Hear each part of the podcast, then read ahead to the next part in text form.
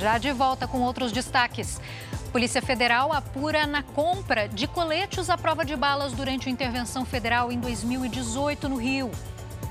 Inflação sobe em agosto com aumento na conta de luz. É agora, no Jornal da Record. Oferecimento Consórcio Bradesco. Conquiste sua casa nova sem juros e sem entrada.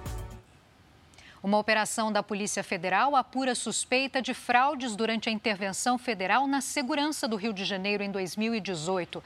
Essa investigação mira a compra de mais de 9 mil coletes à prova de balas, com um sobrepreço de 4 milhões e 600 mil reais. O Pedro Paulo Filho chega com os detalhes para a gente. Pedro Paulo, boa tarde. Oi, Giovana, uma boa tarde para você, boa tarde a todos. Olha, essa investigação começou após um alerta do governo dos Estados Unidos às autoridades brasileiras sobre essa possível fraude.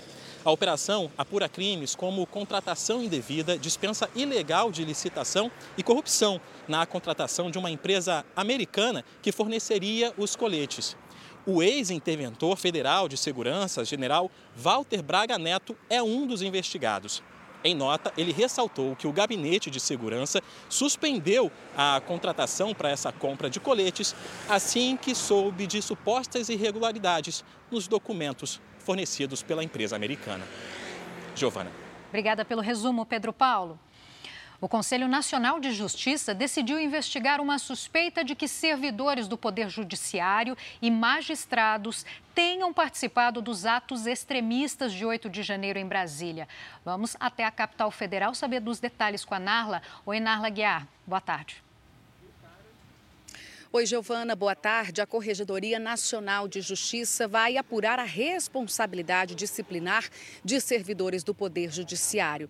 A investigação vai levantar as atuações tanto no dia 8 de janeiro quanto nos dias anteriores, na transmissão de notícias falsas. Agora, o STF e o Tribunal Superior Eleitoral devem encaminhar à Corregedoria informações sobre a presença de membros do Judiciário em investigações dos atos do dia 8 de janeiro.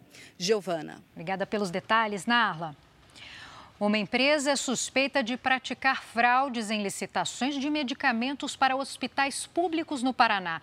A polícia foi hoje às ruas para cumprir 16 mandados de busca e apreensão. A denúncia partiu da própria Secretaria Estadual de Saúde. A empresa vencedora de uma licitação teria recebido mais de 10 milhões de reais para fornecer medicamentos para o tratamento de leucemia e outras doenças mais graves. Mas, segundo a Secretaria de Saúde, o conteúdo entregue em mais de 6 mil frascos era falso. O material foi recolhido dos hospitais e as investigações continuam. O IBGE divulgou hoje o indicador considerado a inflação oficial do país, o IPCA. O índice subiu 0,11 ponto percentual em relação a julho e fechou agosto em alta de 0,23%. O reajuste na conta de luz foi o que mais pesou para esse resultado. No ano, o IPCA acumula uma alta de 3,23% e nos últimos 12 meses são 4,61%. Chega ao fim essa edição, continue e combate com Cidade Alerta. Um ótimo fim de tarde para você.